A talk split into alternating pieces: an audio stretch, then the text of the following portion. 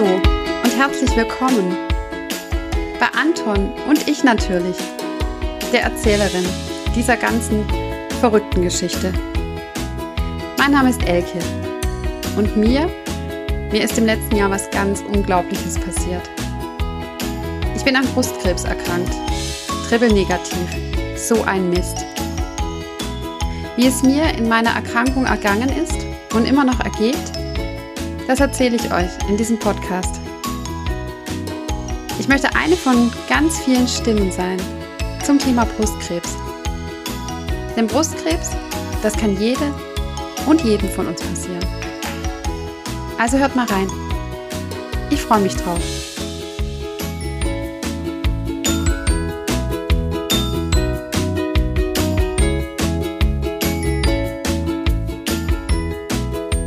Hallöchen, liebe Zuhörerinnen und Zuhörer. Ich freue mich, dass ihr wieder dabei seid bei Anton und ich. Ich habe heute ein Thema mitgebracht. Es geht heute um Biografiearbeit. Jetzt fragt sich vielleicht der eine oder die andere, hä, Biografiearbeit? Was will uns denn die Elke mit diesem Thema sagen? Was hat das mit einer Krebserkrankung zu tun, mit einer Brustkrebserkrankung?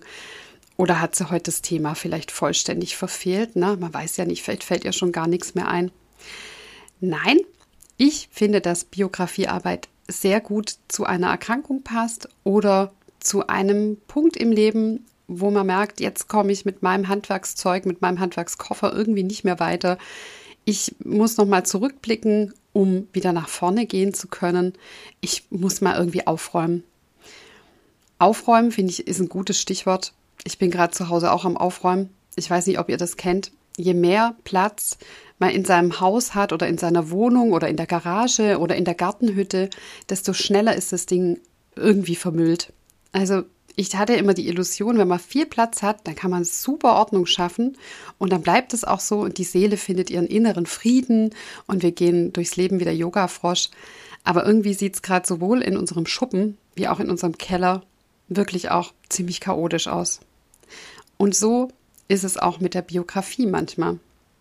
Jeder von uns, der, der bringt schon was mit, wenn er ins Leben startet. Der hat zwei Eltern, die haben gute oder auch weniger gute Eigenschaften. Man hat eine Ausgangslage an Genen, die man mitbringt und man startet in sein Leben schon mit einem kleinen Handwerkskoffer. Und im Verlauf des Lebens kommt immer mehr dazu. Wir durchleben die Kindheit, Kindergarten, Freunde, selbstständig werden, die Schulzeit, der Übergang ins Erwachsenenleben, das Ausziehen, den beruflichen Start, Partner, Partnerverlust, neue Partner auswählen. Und all das bringt uns sowohl neue Werkzeuge in unseren blauen Metallhandwerkskoffer, könnt ihr euch vorstellen, so richtig schön zum Ausklappen. Es bringt uns aber auch manche Macke im Leben, wo man manchmal als Erwachsener denkt, ja, du heiliger Bimbam, was hab denn ich da für Neuröschen in meinem Werkzeugkoffer und wo, wo kommen die denn eigentlich her? Und wenn man durchs Leben flutscht wie so ein Stück Seife in der Duschwanne, dann ist die Biografie ein Teil von uns, aber sie tangiert uns eigentlich gar nicht so. Manche von uns setzen sich vielleicht schon länger mit ihrer Biografie auseinander und bei anderen ist es so, dass wenn so eine so eine Erkrankung kommt oder so eine Situation im Leben, wo alles wo man bisher gedacht hat, ich weiß, woher ich komme und ich weiß, wohin ich gehe und ich habe irgendwie einen roten Faden äh, durch mein Leben und auf dem spaziere ich entlang. Und plötzlich ist der rote Faden irgendwie durchtrennt und plötzlich fällt einem der Werkzeugkoffer runter und alle Teile verlieren sich so und plötzlich haben wir irgendwie das Gefühl, irgendwie müssen wir aufräumen in unserem Keller, in unserem Schuppen, in unserer Garage. Warum beschäftige ich mich mit Biografie? Zum einen, weil ich Biografie total spannend finde. Ich finde es spannend, woher ich komme. Bei vielen Macken im Alltag denke ich mir, hm, mal gucken, habe ich das jetzt selbst erfunden und kreiert oder gibt es da vielleicht in meinem Stammbaum schon den einen oder anderen, der den, den Detsch und die Delle hat oder was? Und das ist ja genauso wichtig, was besonders gut kann, wo ich mich drin wiederfinde. Ich bin zum Beispiel ein Handwerker vorm Herrn. Ich liebe Handwerken Und ähm, wenn mein Mann und ich immer ähm, im Haus irgendwas renovieren und machen, dann bin immer ich diejenige mit dem schweren Gerät und mein Mann ist aber derjenige, der berechnet, dass ich nicht irgendwie sechs Gabelstapler voll Fliesen bestelle für ein kleines Bad. Und so ist es bei euch in der Biografie bestimmt auch, dass ihr manche Sachen mitbringt, wo ihr sagt, ach, da gibt es irgendjemand in meinem Stammbaum, in meiner Linie, der hat es irgendwie ähnlich gemacht. Und manchmal verbindet man das oder leider viel zu häufig mit so einem Kram, wo man denkt, oh Gott, ich habe die gleiche Neurose wie meine Oma oder ich bin gleich geschwätzig wie meine Tante oder ich bin ein gleiches äh, Mathe-Nicht-Genie wie mein Bruder oder so. Aber viel zu selten schauen wir drauf, was bringt eigentlich so eine Biografie auch an ganz tollen Eigenschaften her. Und nicht zu vergessen, auch wir schreiben Geschichte und geben vielleicht manche biografischen Themen an unsere, an unsere Nachgeneration weiter, wo wir einfach die Kreierer und Erfinder sind. Aber langsam, ich nehme euch mit, wir gehen zurück auf Start. Ja, was ist ja eigentlich die Biografiearbeit? Klingt ja irgendwie kryptisch, klingt so ein bisschen nach Namentanzen und Seidentücher im Wind wehen, oder? Oh je, der Begriff Biografie setzt sich aus den Begriffen Bios für Leben und Graphie für Niederschrift oder Aufzeichnung zusammen. Die Biografie, die möchte mit uns auf Lebensereignisse schauen, auf Lebenswege, auf Lebenskonzepte und die Biografiearbeit stellt Fragen. Wo kommst du her? Was macht dich aus? Wer sind Menschen, die dir begegnet sind? An welchen Stationen im Leben warst du? Wie ging es dir dabei? Was ist besonders hilfreich gewesen für dich? Was auch nicht so? Die Biografiearbeit möchte uns mit diesen flankierenden Fragen dabei helfen, dass wir wieder Struktur kriegen in unserem Garagenkopf, wo auch immer, wo wir merken, ich gucke da rein, es sieht aus wie Kraut und Rüben, es sieht aus wie nach dem Samstagseinkauf im Kühlschrank und ich kriege gar keine Struktur rein. Und wie ich schon sagte, man guckt mal auf seine eigene Biografie. Ganz häufig, wenn Lebensbrüche entstehen, wenn uns ein Schicksalsschlag passiert, wenn wir eine Trennung haben, wenn uns einfach der Boden unter den Füßen weggezogen wird und wir merken, mit unseren jetzigen Strategien finden wir den roten Faden nicht oder wir sind an einem Punkt angelangt, wo wir sagen, nee, also so will ich auch nicht mehr. Dann kommt man sehr häufig an seine Biografie. Jeder von uns ist ganz anders. Und so startet die Biografiearbeit auch nie am selben Punkt oder geht derselben Struktur nach. Es gibt Menschen, die sind zum Beispiel mehr vergangenheitsorientiert. Die schauen zurück und machen sich viele Gedanken oder setzen sich sehr mit ihrer Herkunft auseinander, mit dem, was war. Es gibt aber auch Menschen, die leben völlig in der Gegenwart und sagen, das, was Vergangenheit ist, interessiert mich nicht und das, was morgen kommt, das kann ich heute noch gar nicht sehen. Und es gibt wiederum Menschen, die mit ihrem Kopf schon weit in der Zukunft sind. Die planen und sagen, was, was ist morgen? Wo möchte ich nächstes Jahr sein? Was sind meine Ziele? Wo geht es denn eigentlich hin? Und alle diese drei Menschentypen, Vergangenheitsmensch, Gegenwartsmensch und Zukunftsmensch, das ist völlig in Ordnung. Da ist einfach jeder von uns anders. Und so individuell sind auch die Fragen, die die Biografiearbeit stellt. Sie können entweder auf eine Lebensbilanz schauen, also wo komme ich her, oder auf eine Lebensbewältigung, wie bewältige ich mein Leben im Moment, oder auch auf eine Lebensplanung, wo möchte ich denn eigentlich hin, welche Menschen sollen mich zukünftig begleiten, was brauche ich eigentlich im Leben und was brauche ich nicht mehr. Und oftmals ist es ja auch so, dass wir zwischen diesen drei Menschentypen immer hin und her hüpfen. Dass es Zeiten gibt, da sind wir absolut im Hier und Jetzt. Und dann gibt es Zeiten, da sind wir am, was wird morgen sein und wo wird es nächstes Jahr hingehen und wie wird sich alles entwickeln. Und dann gibt es wieder Zeiten, und das erlebt man häufig auch bei Menschen, die einfach schon lebensgestanden und älter sind. Da ist der Blick nach vorne etwas kürzer und der Blick auf ein sehr langes Leben zurück etwas größer und die schauen eher mit Fragestellungen in ihre Vergangenheit. Eine Krebserkrankung ist ein riesengroßer Umbruch im Leben. Und wir hatten es ja schon oft davon, von dem Gefühl, den Boden unter den Füßen zu verlieren und zu fallen, in dieses schwarze Loch zu gucken und alles, was wir geplant hatten und alle Kontrolle, von der wir immer dachten, wir hätten sie, ist weg. Wir schauen in eine Vergangenheit, die uns oft beschäftigt und wo wir auch Fragen im Kopf haben. Wir schauen in eine Zukunft, die uns verunsichert und im Hier und Jetzt erleben wir viel, was uns einfach unwohl fühlt, irritiert, verunsichert und Angst macht. Was erwarte ich vom Leben? Und wo will ich hin? Und wie möchte ich eigentlich den Rest meines Lebens verbringen? Mit wem? Und mit wem auf keinen Fall? Oder auch mit was nicht mehr? Wenn ich nach der Erkrankung da hinten wieder rausgespuckt werde, was kann ich denn eigentlich noch?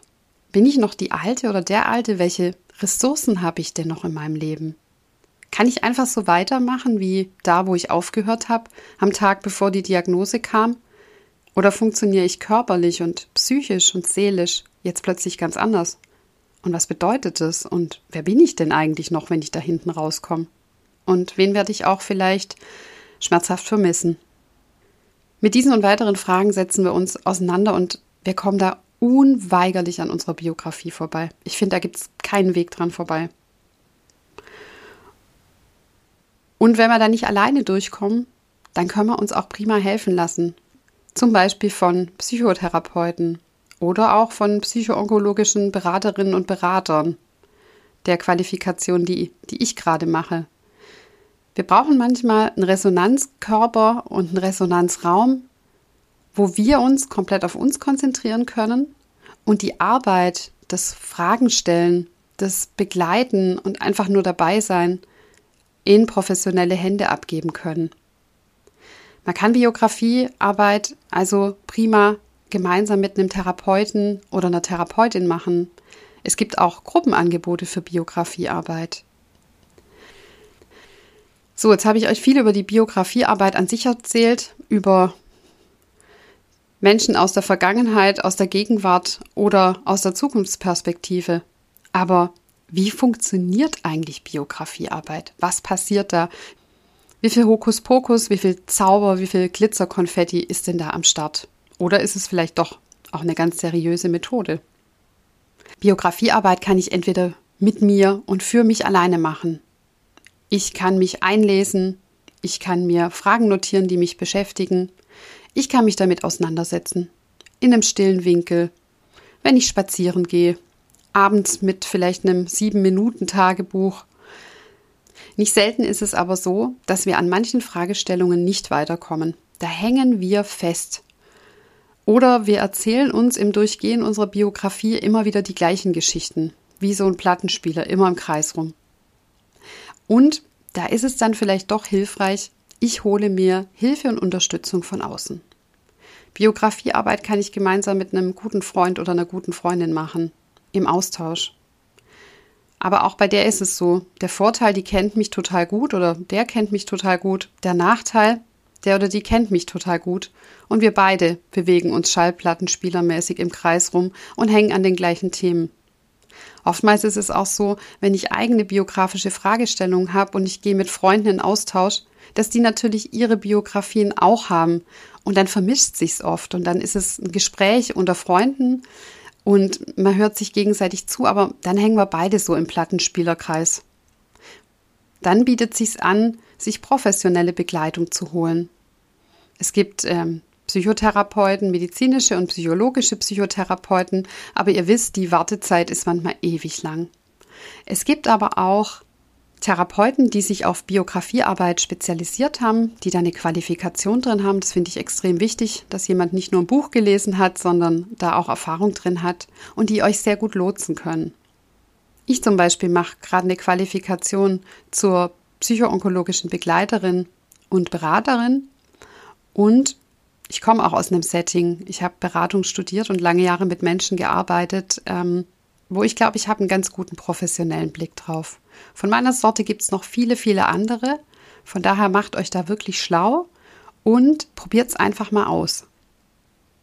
Die gut begleitete Biografiearbeit, Die gut begleitete therapeutische Biografiearbeit zeichnet sich zum Beispiel dadurch ab, dass in der Gesprächssituation gesprächsanregende Fragen gestellt werden, die sich nicht nach Ausfragen anfühlen, sondern die ein Gespräch am Laufen halten. Sie zeichnet sich auch dadurch aus, dass euer Gegenüber, das professionelle Gegenüber, euch nicht seine Lebensgeschichte oder ihre Lebensgeschichte erzählt, sondern zuhört und sich Zeit nimmt.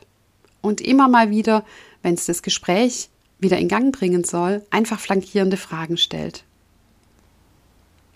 So eine Beziehung zwischen Berater und Beraterin und euch, die muss auch gut passen. Es muss eine Empathie da sein, eine Offenheit, ein Vertrauensverhältnis. Das merkt man auch ganz schnell. Passt es oder passt es nicht? Das ist wie so ein, wie so ein Eisberg. Ihr kennt vielleicht dieses Eisbergmodell.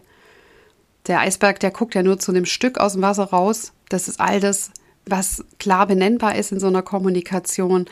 Also stimmt die kann sich der Berater oder die Beraterin verbal gut ausdrücken, stellt die die, die passenden Fragen, kommt die gut mit, was man erzählen möchte. Ähm, und der größere Teil dieses Eisbergs ist ja aber unter Wasser. Wie ist es mit der Metakommunikation? Habt ihr ein gutes Gefühl, wenn ihr euch gegenüber sitzt? Entsteht eine gewisse Wärme? Lässt euch der Berater oder die Beraterin auch selbstbestimmt durch eure Geschichte erzählen? Oder habt ihr das Gefühl, dass ihr unterbrochen werdet oder dass, wenn ihr schweigt, dass das irgendwie ganz doof ist. Erfahrt ihr Anteilnahme und Empathie in eurer Erzählung oder habt ihr das Gefühl, also da guckt mich ja jetzt jemand ganz irritiert an, ich scheine irgendwie der letzte Lurch zu sein mit meiner Biografie. Bringt der oder die Therapeutin auch Humor und Leichtigkeit mit rein, an den Stellen, wo es passt. Und ihr wisst, das ist so ein ganz fragiles Ding zwischen also der nimmt mich doch irgendwie nicht ernst oder also die guckt ja gerade, wie wenn wir schon meine eigene Beerdigung planen. Und da braucht auch jeder immer so ein bisschen, bisschen was anderes. Ist das, was ich hier erzähle, auch vertraulich? Habe ich das Gefühl, da wird gut mit umgegangen? Das ist ein enormer Schlüssel in der Biografiearbeit oder in der Arbeit eher überhaupt im therapeutischen Prozess. Sind meine Anliegen hier sicher? Und auch die therapeutische Haltung ist was ganz Wichtiges. Also wirkt es auf mich professionell oder macht mein Gegenüber Sachen, bei denen ich mich, und wenn ich es nicht mal benennen kann, einfach nicht wohlfühle? Werde ich getadelt zum Beispiel? Werde ich korrigiert in meiner Erzählung? Wird das, was ich erzähle, bewertet? Dann ist es kein gutes therapeutisches Verhältnis. Oder werde ich genötigt, was zu erzählen? Therapeutische Arbeit ist immer freiwillig und auch Biografiearbeit ist freiwillig. Ihr entscheidet, was ihr erzählt, wie ihr es erzählt und ob ihr es vielleicht auch nicht erzählt. Hat der Therapeut oder die Therapeutin auch Methoden an der Hand? Könnt ihr euch was auswählen? Ich erlebe das immer so, es gibt äh, Klientinnen und Klienten, die wollen einfach nur reden und sämtliche Materialien, die so eine Erzählung unterstützen können, sind denen einfach zu viel. Andere wiederum, die wollen zum Beispiel einfach eine Situation auch mal aufzeichnen. Die wollen es kreativ machen. Die wollen eine Situation aufstellen mit Männchen, mit Gegenständen. Die wollen, dass wir uns im Gehen über Biografie unterhalten, dass wir zum Beispiel schöne Orte suchen wie den Wald, in dem wir unterwegs sind. Andere wiederum finden das völlig unseriös und sagen, also ich möchte zwei Stühle und einen Tisch und ein Glas Wasser und alles andere, wenn da der Therapeut um die Ecke kommt, muss ich sagen, was ist das für unseriöser Kram? Und so sollte euer Berater, eure Beraterin eine ganze Klaviatur an Räumen, Gegenständen und Ausgangssituationen einfach auch können, um euch in eurem speziellen Fall auch gut unterstützen zu können. Ja, und wie funktioniert das Ganze denn jetzt eigentlich mit der Biografiearbeit? Ich habe euch ja von den drei verschiedenen Ausgangslagen erzählt. Die erste, ihr schaut selber auf eure Biografie. Da könnt ihr euch unterstützen, wenn ihr braucht, mit Literatur. Packe ich euch in die Show Notes auch ein paar Sachen rein. Es gibt YouTube-Videos, es gibt Internetbeiträge. Wenn ihr euch also mit kleinen Fragestellungen da sicher fühlt, euch ranzutrauen, es kann ja nichts passieren, außer dass ihr merkt, irgendwie, ich komme nicht weiter, ähm, dann probiert es einfach mal aus.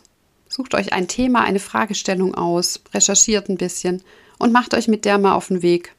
Entweder ihr macht es euch gemütlich zu Hause oder ihr geht spazieren oder ihr geht an einen Ort, der euch gut tut und setzt euch mal damit auseinander. Das ist auch eine gute Vorarbeit, wenn man sich dann trotzdem auch therapeutisch begleiten lässt, indem er sagt, ich sortiere mal meinen Keller oder meinen Schuppen ein bisschen vor, damit ich irgendwie schon mal eine kleine Klärung habe und vielleicht auch eine Fragestellung.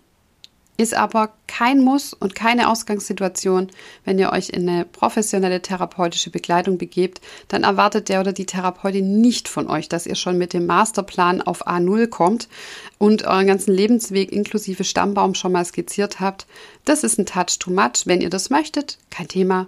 Wenn nicht, dann kommt einfach mit eurem vollen Keller um die Ecke. Zweite Möglichkeit. Ihr tauscht euch mit Freunden aus.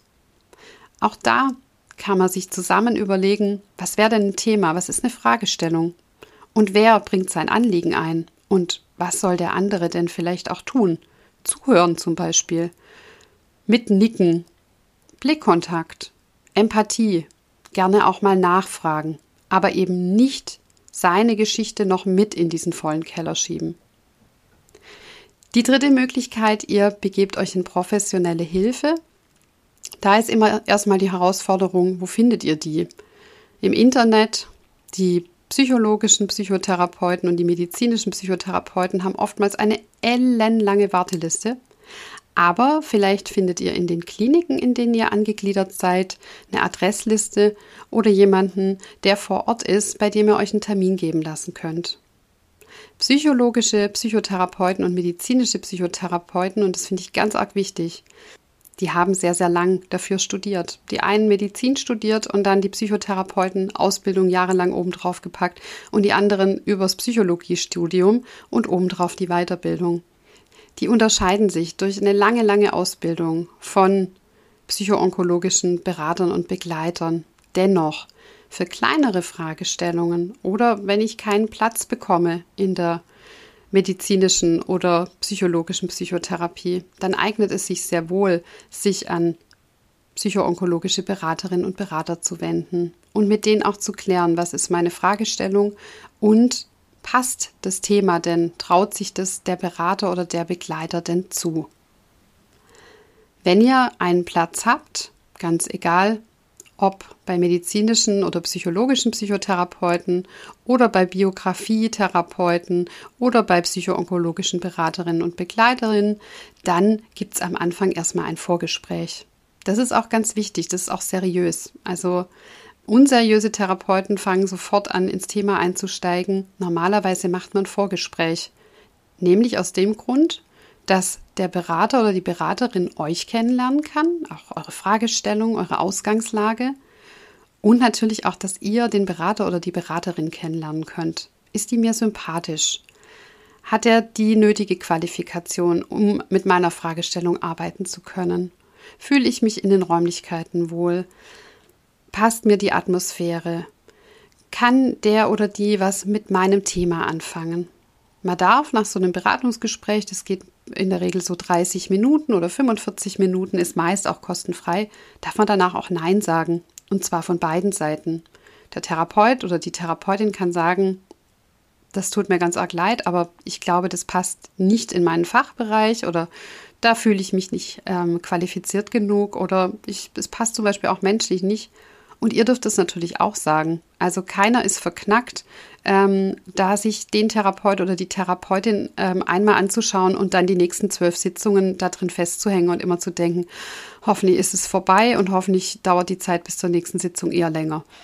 Das geht nicht und das ist auch eine schlechte Basis. Wenn sich Therapeut, Therapeutin und Betroffener, Betroffene zusammengefunden haben und sagen, ja, das passt für uns, dann wird ein Vertrag erstellt ein Übereinkommen. Wie arbeiten wir zusammen? Was sind die Rahmenbedingungen? Welche Kosten entstehen für euch als Betroffene?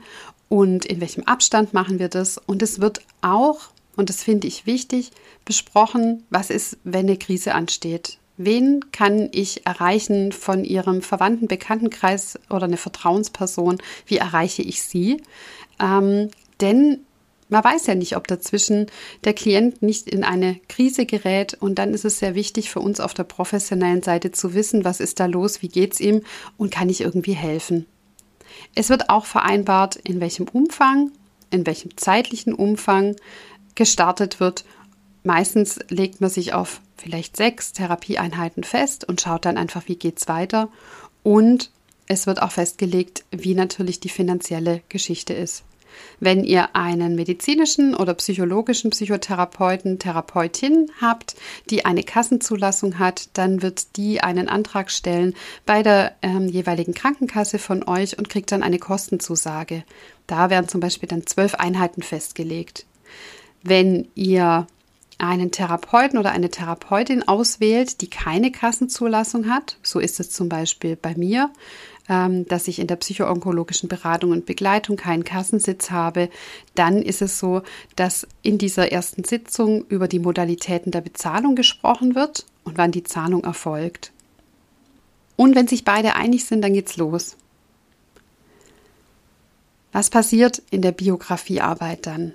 Meistens ist es so, dass ihr ein Thema mitbringt, eine Fragestellung oder eine Ausgangssituation, dass ihr sagt, dahin möchte ich gern gehen. Je konkreter das der Therapeut, die Therapeutin mit euch erarbeiten kann, desto klarer ist die Fragestellung, an der auch gearbeitet werden kann.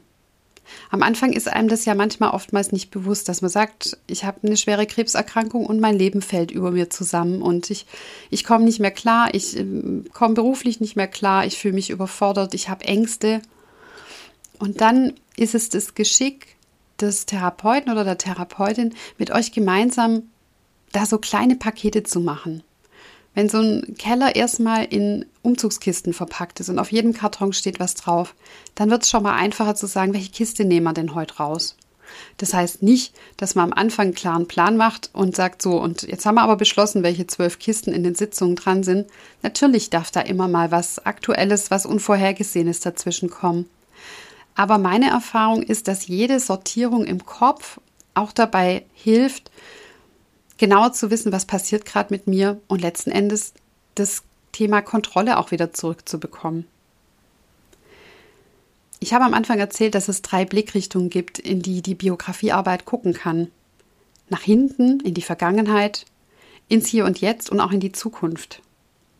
Und wenn man zum Beispiel in die Vergangenheit oder in die Lebensbilanz schaut, dann sind es zum Beispiel Fragestellungen wie, wo sind denn eigentlich meine Wurzeln? Oder meine Veranlagen? Was ist meine persönliche Bestimmung im Leben? Oder welche Krisen habe ich denn in meinem bisherigen Leben gemeistert und welche Stärken habe ich daraus gewonnen? Was ist meine Superkraft? Und worauf bin ich stolz? Das sind ein paar von ganz vielen Fragestellungen, die in die Vergangenheit gucken können. Und man kann hierbei über die Vergangenheit sprechen, man kann sie auch aufmalen man kann sie mit Gegenständen darstellen. Man kann Familienaufstellungen machen, um mal zu gucken, wer ist denn da eigentlich alles in meinem sozialen Umfeld? Wo komme ich eigentlich her? Und in welcher Verbindung stehe ich zu den Menschen? Also ganz viele Methoden im Koffer des qualifizierten Begleiters zum Thema Biografiearbeit. Die Gegenwart, also die aktuelle Lebensbewältigung.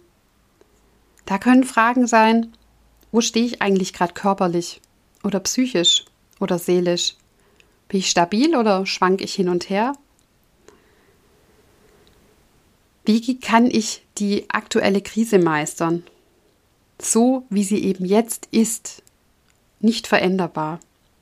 Also das Thema Selbstannahme auch mal anzuschauen. Wie kann ich mit dem Haufen Mist, den ich halt gerade nun mal vor mir stehen habe, wie kann ich den meistern? Wenn alles ins Wanken gerät, wo ist dennoch gerade mein Leben, meine Welt in Ordnung? Und wenn es nur ganz kleine Bereiche sind? Oder welche Menschen tun mir aktuell gut? Welche Ängste, welche Wut, welche Trauer begleiten mich gerade? Und da guckt man dann auch ein bisschen in die Vergangenheit, welche Superkräfte, welche Fähigkeiten, welche Stärken habe ich denn schon immer in meinem Leben gehabt und wie kann ich die jetzt gut einsetzen? Fragen im Hinblick auf die Zukunftsperspektive, also auf die zukünftige Lebensplanung könnten sein, was hält das Leben für mich bereit? Worauf kann ich mich freuen? Und wie viel Mut brauche ich für folgende Themen, die anstehen? Und wo hole ich den her? Welche Wünsche und Träume habe ich noch, die ich mir gerne erfüllen möchte und was brauche ich dazu, dass das gelingen kann? Und vielleicht auch Fragestellungen mit, was möchte ich an die nächste Generation weitergeben? Was möchte ich, dass von mir bleibt, wenn ich nicht mehr da bin?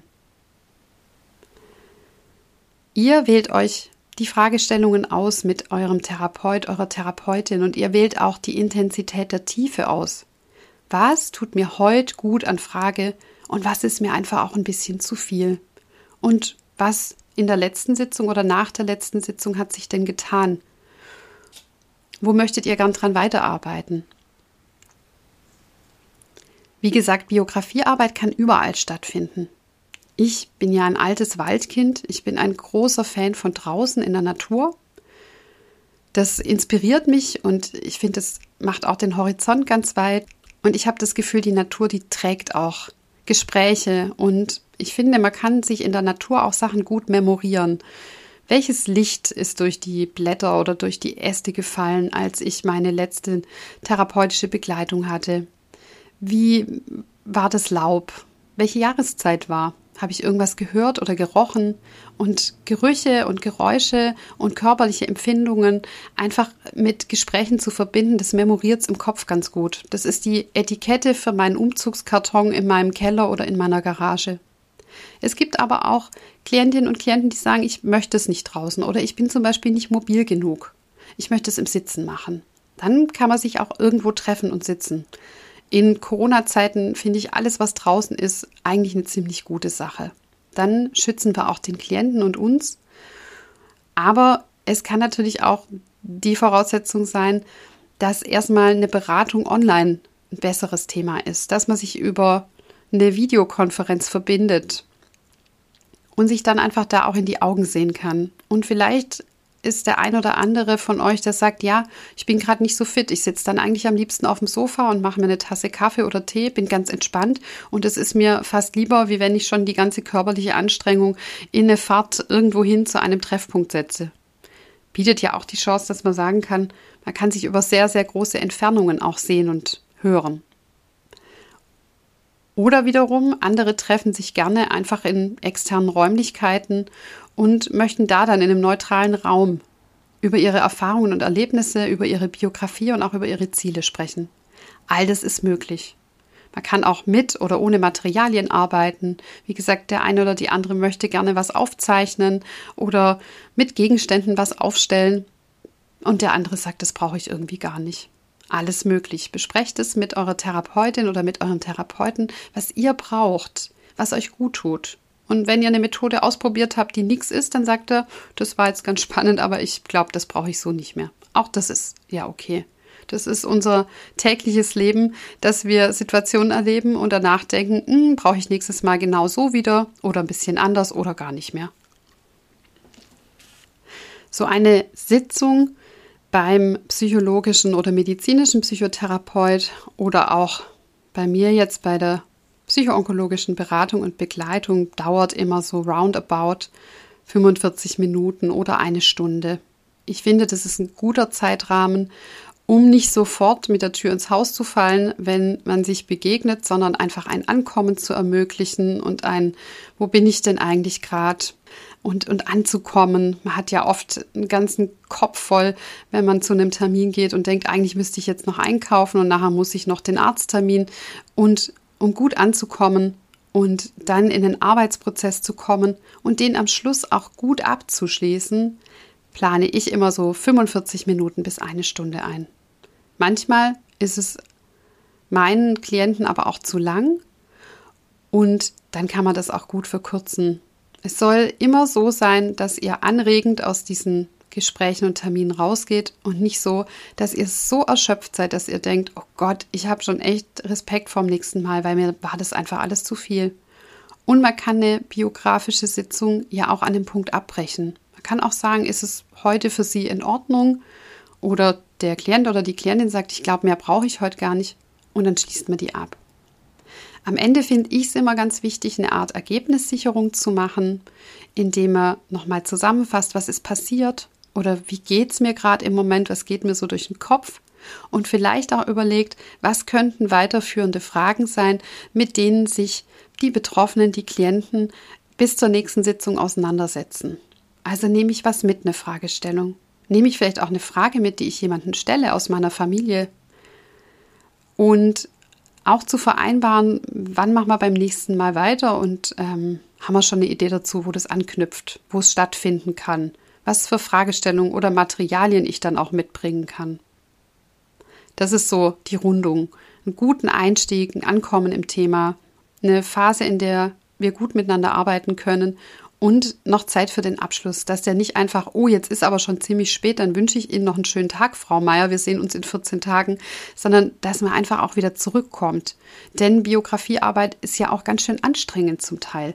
Da setzt man sich ganz schön mit den Umzugskartons auseinander und manchmal öffnet man Deckel und denkt, ach du heiliger Bimbam, da wollte ich jetzt eigentlich gar nicht reingucken. Und dann finde ich es extrem wichtig und ich finde, es macht auch wirklich Qualität ähm, im therapeutischen Prozess aus, dass man das abschließt und dann auch gut wieder weiterarbeiten kann.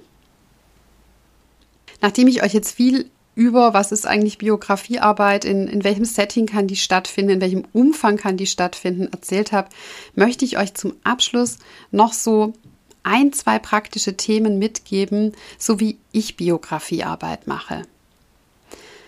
Ich habe einmal das Lebensleporello mitgebracht. Ich weiß gar nicht, ob jeder weiß, was ein Leporello ist. Das ist so ein ist eigentlich ein gefaltetes Papier in Form eines einer Ziehharmonika. Am besten so in A5-Größe quer. Ähm, wenn man mehrere so A5-Seiten aneinander klebt, an den kürzeren Kanten mit Tesafilm, dann kann man das wie so eine Ziehharmonika aufeinander schieben.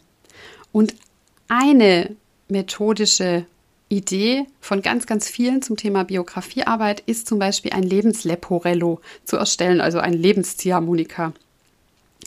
Und da dabei macht man es so, dass man die A5 Querblättchen, die aneinander sind, dass immer ein A5 Blatt fünf Jahre des eigenen Lebens beschreibt.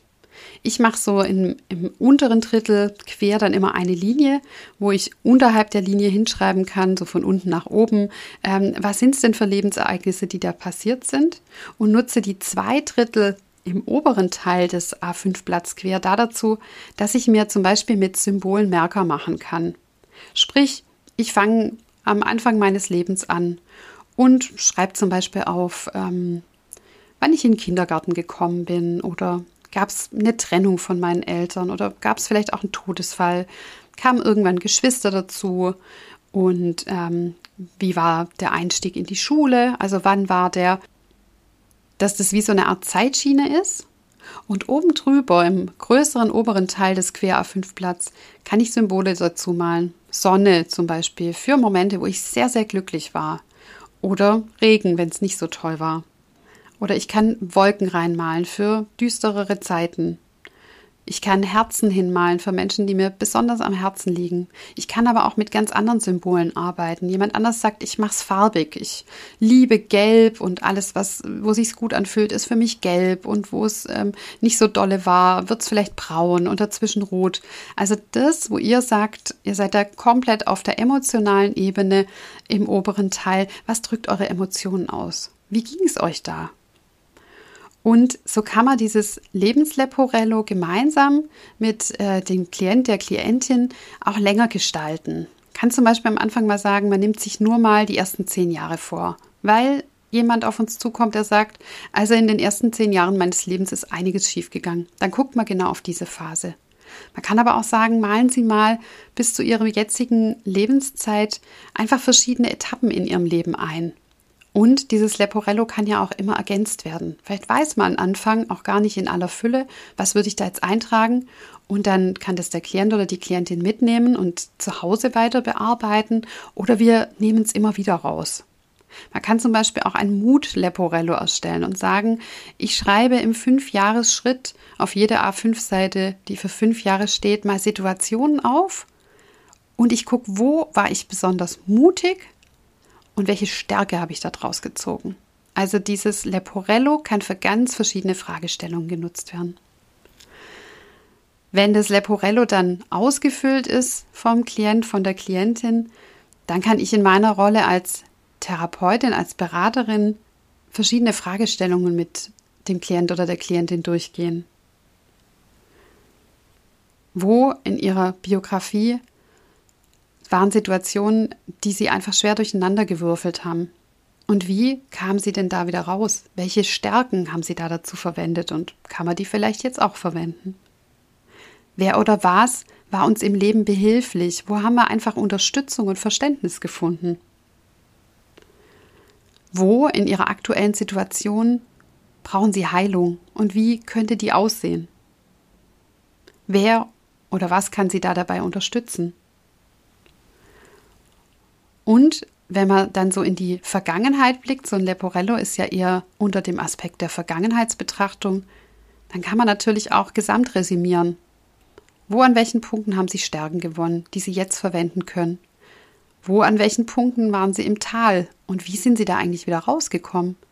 Welche Menschen begleiten Sie schon sehr lange und gut und welche vielleicht auch nicht? Was hat ihrer Seele immer wieder gut getan? Was hat ihrem Körper gut getan? Und mit diesen Fragestellungen kann man an diesem Lebensleporello eigentlich ganz häufig arbeiten. Es dient zum Sortieren in der therapeutischen Situation. Es dient zur Nachbereitung, indem der Klient oder die Klientin auch zu Hause nochmal reflektiert, nochmal durchblättert, ähm, vielleicht noch neue Erkenntnisse gewinnt. Und es dient auch zur Zukunftsplanung. Zu sagen, okay, ich war schon öfters mal im Keller und ich kam wieder raus. Und zwar mit folgenden Methoden oder folgenden Menschen oder folgenden Glaubenssätzen, folgenden Gedanken.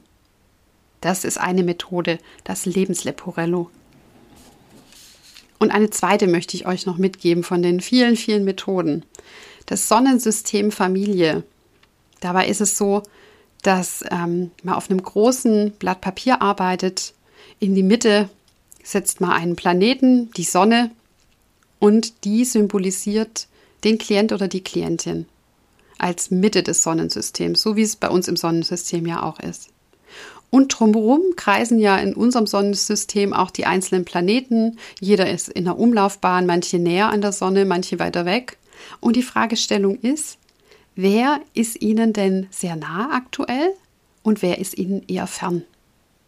Sei es Familienangehörige, sei es Freunde, Kinder, Beziehung. Welche Menschen umgeben uns? Manchmal ist es auch ganz überraschend, dass es gar nicht die Kernfamilie ist, sondern zum Beispiel eine Nachbarin oder eine Bekannte, die plötzlich im Zuge der Erkrankung einen viel näheren Raum an der Sonne eingenommen hat, als sie den zum Beispiel zuvor hatte. Bei mir zum Beispiel ich habe eine Studienkollegin, eine ganz tolle. Wir haben uns nach dem Studium immer mal wieder getroffen und gehört. Aber so richtig intensiv wurde unser Kontakt während meiner Chemotherapie und Akuterkrankungszeit, wo sie mir also wöchentlich Videos geschickt hat und geschrieben hat. Und ich hatte das Gefühl, obwohl wir uns wegen Corona nicht so richtig sehen konnten, dass wir uns so unglaublich nah waren, als würde ich bei ihr in der Küche sitzen oder sie bei mir auf dem Sofa. Auch solche Menschen, es kann ganz überraschend sein, wer einem da einfällt, wer viel näher dran ist, als man denkt. Vielleicht ist es auch der Haushund, wo man sagt, das ist die einzig treue Seele, die ich gerade habe. Und dann kriegt er auch ein kleines Planetchen nah an der Sonne. Und spannend ist eigentlich, da mal drauf zu gucken, was es da an Überraschungen gibt. Also hätte ich gedacht, dass es so aussieht? Gibt es vielleicht auch Menschen, die in meinem Leben ganz viel Raum einnehmen, sehr nah an meiner Sonne sind? Die da aber eigentlich gar nicht hingehören? Und gibt es andere, die ich total vermisse? Und warum ist es so? Warum sind die so weit weg? Und könnte ich das vielleicht ändern?